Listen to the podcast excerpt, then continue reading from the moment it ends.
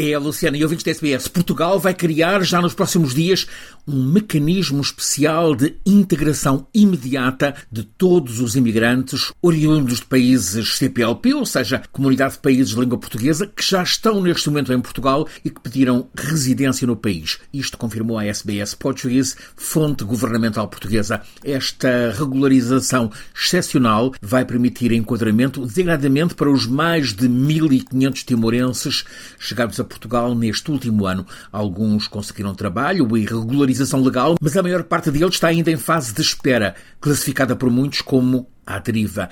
Esta regularização extraordinária vai permitir-lhes acesso direto à segurança social, a serviços públicos de saúde e a obtenção de número fiscal de contribuinte em Portugal.